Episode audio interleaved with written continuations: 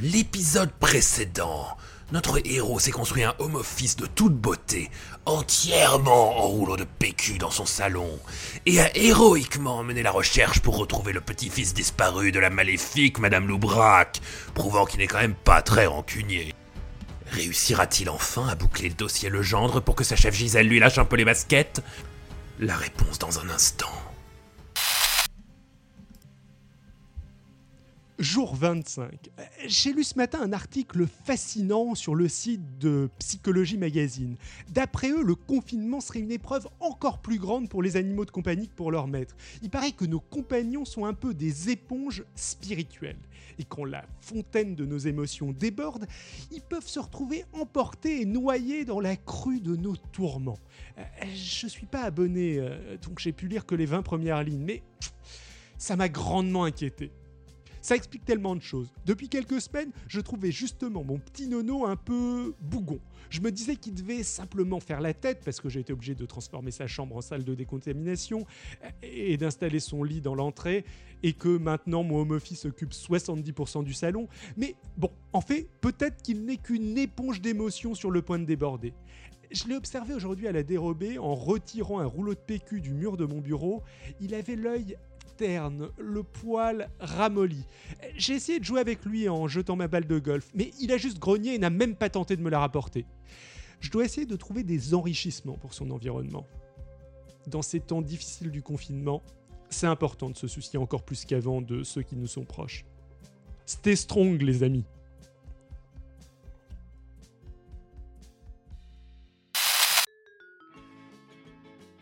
Jour 26, midi. Conseil numéro 3 pour bien réussir son travail à distance. Lors d'une vidéoconférence, ne jamais laisser le sujet dériver.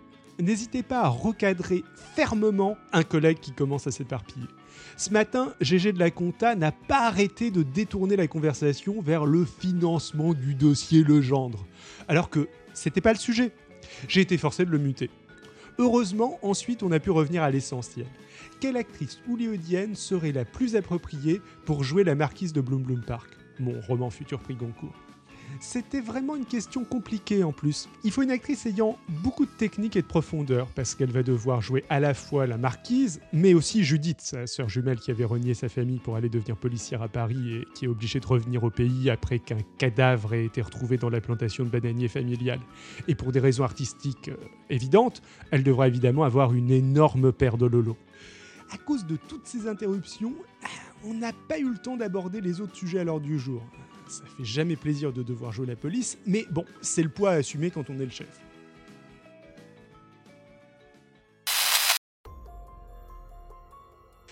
Jour 26, 20h30. Au, au, journal de TF1 ce soir, la propagande gouvernementale a atteint un nouveau seuil terrifiant. Le présentateur n'a pas fait mention une seule fois de la pénurie nationale de papier toilette, qui doit avoir atteint son seuil critique d'après mes calculs. Moi, ça va, avec mes 62 022 rouleaux de PQ, je suis encore en sécurité. Mais je n'ose pas imaginer la souffrance du reste de la population. Si le gouvernement nous ment là-dessus, c'est que l'épidémie doit être bien pire que ce qu'on nous raconte. J'en viens à douter que le confinement finira un jour. Jour 27. Après avoir consulté des blogs animaliers, j'ai eu l'idée de fabriquer une boîte à friandises pour que mon petit nono s'agite en s'amusant. J'ai rempli une boîte de conserve de ses croquettes préférées avec juste un petit trou pour qu'elles tombent une par une. Mais malheureusement, ça n'a pas marché. Quand il n'a pas trouvé son bol habituel, il est parti directement dans la cuisine et il a attaqué le sac de croquettes à coups de dents. Maintenant, il y en a partout par terre et euh, je vais devoir tout nettoyer. Bon, qu'est-ce qu'on ferait pas pour le bonheur de ces petits animaux de compagnie quand même hein?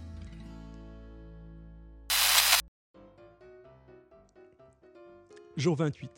Cette fois-ci, Tommy m'a envoyé un lien du très sérieux, mais quelque peu controversé, professeur heureux.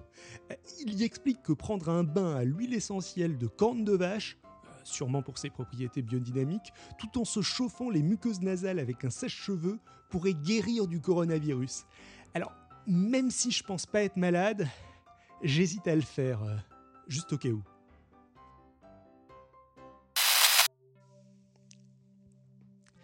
Jour 29. Ce matin, en voulant me renseigner davantage sur la méthode du professeur Heureux, je suis tombé sur une discussion fascinante entre plusieurs grands spécialistes français de la santé.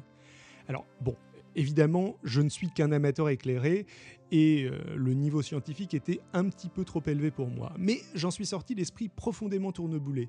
Vous saviez que depuis 100 ans, Big Pharma tente de faire oublier des remèdes naturels efficaces et pas chers contre les virus pour les remplacer par des soi-disant antibiotiques et vaccins euh, qui peuvent vendre à prix d'or Heureusement, il y a les géants bienveillants des laboratoires Boiron qui n'essaient pas de gagner de l'argent sur le dos des malades. Il y a vraiment que sur le forum de Doctissimo qu'on peut autant parler en toute liberté de la vraie médecine qui soigne vraiment. Vous saviez que à l'époque de la grippe espagnole, tout un village de grand-mère des Pyrénées se gargarisait au vinaigre de mur tous les matins et que seulement 50% sont mortes. Et durant la Première Guerre mondiale, il y a un médecin qui a traité des blessés avec de l'huile essentielle d'origan pour soigner leur mycose aux pieds euh, avant des amputations. Et les témoins ont dit que c'était les plus belles jambes coupées qu'ils avaient jamais vues. Big Pharma a peur de la vérité. Mais bon, tout ça, ça veut dire aussi que vu la corruption générale du système français, si je veux assurer la survie et la santé des miens, je vais devoir me fournir moi-même en médicaments efficaces contre le virus. Jour 30, midi. Ça y est, j'ai enfin trouvé un jeu qui amuse mon petit nono. Je lance sa manette de Xbox et vous devriez le voir galoper pour la rattraper. Bon, il grogne un peu, mais au fond, je sais qu'il adore ça. C'est bien de le revoir aussi en forme. Jour 30, 14h. Gisèle, ma N plus 1 du boulot, veut absolument organiser un one-on-one -on -one avec moi. Wilson pense qu'elle veut me féliciter de l'avancée du dossier Legendre. Et c'est bien gentil de sa part. Mais bon, mes journées ont que 24 heures et là, ça devient compliqué de gérer en même temps mon rôle de quasi-PDG d'une entreprise, celui de chef de famille, ma carrière d'écrivain et les apéros. Je vais lui demander une augmentation, je pense. Jour 30, 17h. Il y a eu un petit accident, les amis. Alors que je jouais innocemment avec Nono, sa manette de Xbox est passée par la fenêtre cassée du salon. Bon, heureusement, j'ai pu l'attraper avant qu'il saute à sa poursuite. Mais dans sa chute, la manette a malheureusement fracturé deux dépôts de fleurs d'orchidée de Madame Loubrac. Bon, euh, heureusement, euh, ils se sont écrasés dans son salon et pas dans la cour. Mais c'est vraiment irresponsable de sa part de laisser des objets en équilibre aussi précaires sur un rebord de fenêtre. Et maintenant, à cause d'elle, Nono boude encore plus.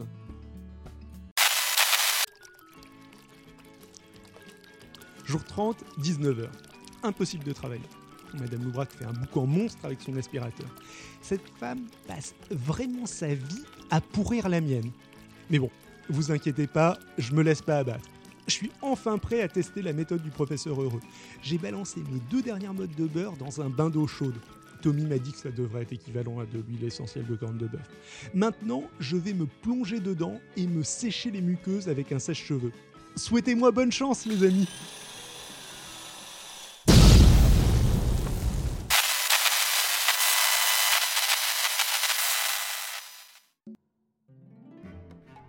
Jour 30, 21h. Coucou les amis, désolé si je vous ai fait peur, euh, j'ai accidentellement glissé sur la boîte à friandises de Nono et le sèche-cheveux est tombé dans mon bain d'huile essentielle. On dirait que l'électricité de tout le bâtiment a dû sauter, il n'y a plus aucune lumière aux fenêtres des voisins. Bon, au moins, mon dictaphone est sur batterie et l'insupportable bruit d'aspirateur de Madame Loubrac a cessé. Mais bon, je commence à me demander si le professeur heureux ne serait pas un dangereux irresponsable aux recommandations hasardeuses. Avec tout ça, en tout cas, j'ai bien mérité une petite bouteille de Château Lançon avec Wilson.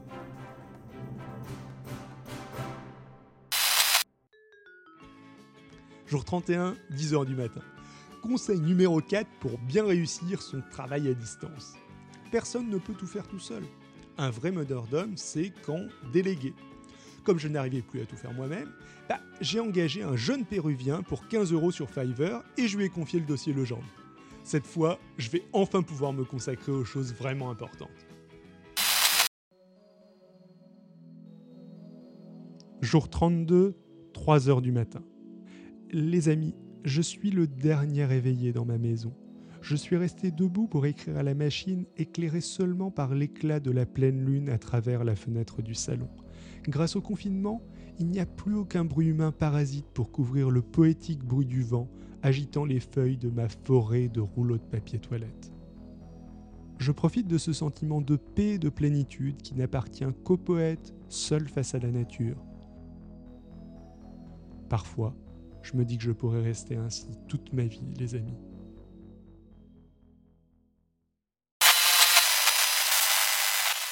Voilà, c'était notre sixième audiologue d'un confiné. On espère que ça vous a plu. Pour rappel, outre Apple Podcast et la plupart des annuaires de podcast, nous sommes dispo aussi sur Deezer, sur Spotify. N'hésitez pas à vous abonner là où ça vous plaît. N'hésitez pas aussi à nous envoyer des petits messages si jamais vous aimeriez qu'on soit disponible sur une application ou un annuaire où nous ne le sommes pas. Merci à tous ceux qui nous laissent des commentaires et des feedbacks, ça nous fait toujours super plaisir. À dans une semaine pour l'épisode 7 et d'ici là, ciao à tous